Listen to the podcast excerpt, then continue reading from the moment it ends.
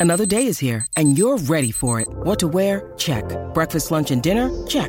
Planning for what's next and how to save for it? That's where Bank of America can help. For your financial to-dos, Bank of America has experts ready to help get you closer to your goals. Get started at one of our local financial centers or 24-7 in our mobile banking app. Find a location near you at bankofamerica.com slash talk to us. What would you like the power to do? Mobile banking requires downloading the app and is only available for select devices. Message and data rates may apply. Bank of America and a member FDIC. Agosto de 1997 se fue la luz en Caracas y la ciudad Ríos humanos plenaron las calles cuando el metro dejó de funcionar. Ocho adultos y dos bebés estuvieron a punto de morir por falta del fluido eléctrico en áreas de cuidados intensivos. Centenares de personas quedaron atrapadas en ascensores y los semáforos sin funcionar crearon un caos vial. Afortunadamente el apagón duró solo un par de horas y Caracas no tuvo que sufrir la traumática experiencia de los habitantes de Nueva York, quienes en el otoño de 1965 se vieron envueltos en tiniebla total durante toda una noche. Fue en aquella ocasión cuando la joven colombiana Rosa Vázquez, recién llegada a la gran metrópoli, vivió momentos aterradores y la más insólita coincidencia imaginable. Onda, la superestación, presenta Nuestro insólito universo. Cinco minutos recorriendo nuestro mundo sorprendente.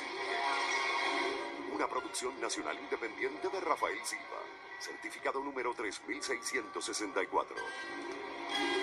Rosa Vázquez había viajado sola desde Espinal, su pueblo natal en Tolima, Colombia, a Nueva York, alojándose en una habitación cerca de la calle 80.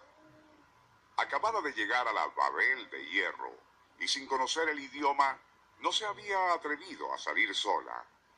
Pero aquella noche de otoño decidió caminar un poco para conocer los alrededores y, atraída por la caleidoscópica variedad de vidrieras multicolores, se fue alejando cada vez más de la calle 80.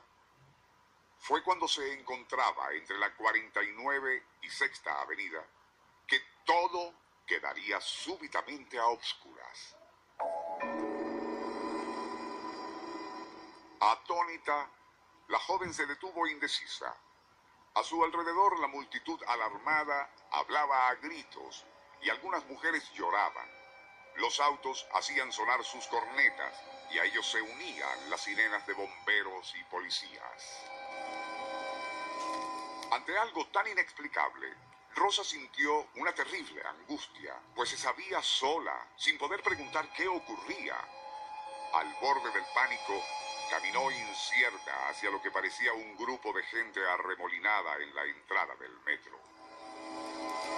Todos hablaban alterados, y de haber entendido la muchacha el idioma inglés, su miedo se habría transformado en terror, ya que se comentaba que, al amparo de la obscuridad, violadores y asaltantes estaban haciendo de las suyas.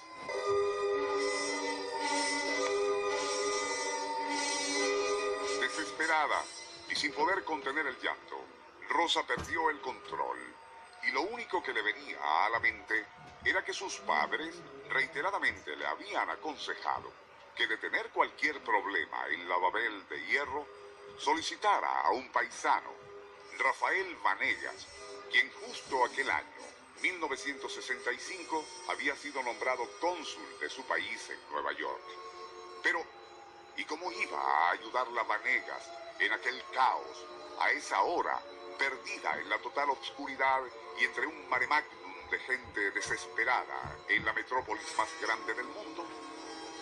Aún así, y en medio de su llanto se le ocurrió invocar aquel nombre que sus padres le habían recomendado. Fue al gritar por tercera vez y con voz quebrada por el llanto, necesito a Rafael Vanegas, cuando ocurrió algo verdaderamente increíble.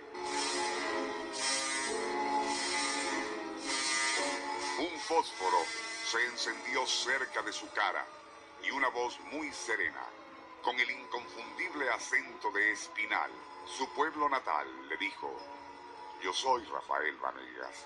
¿Para qué me necesita?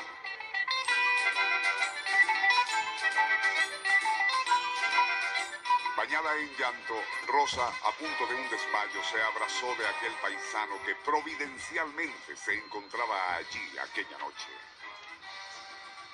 Calculando estadísticamente las probabilidades de que Rosa Vázquez y Rafael Vanegas coincidieran de manera accidental en el mismo sitio y durante aquel caos de oscuridad entre los 15 millones de habitantes de la inmensidad que es Nueva York, serían de 100 millones contra una.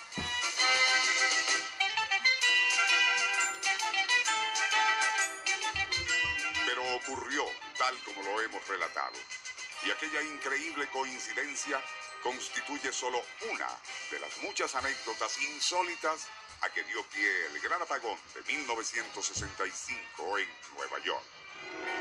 Onda, la superestación, presentó Nuestro insólito universo. Email insólitouniverso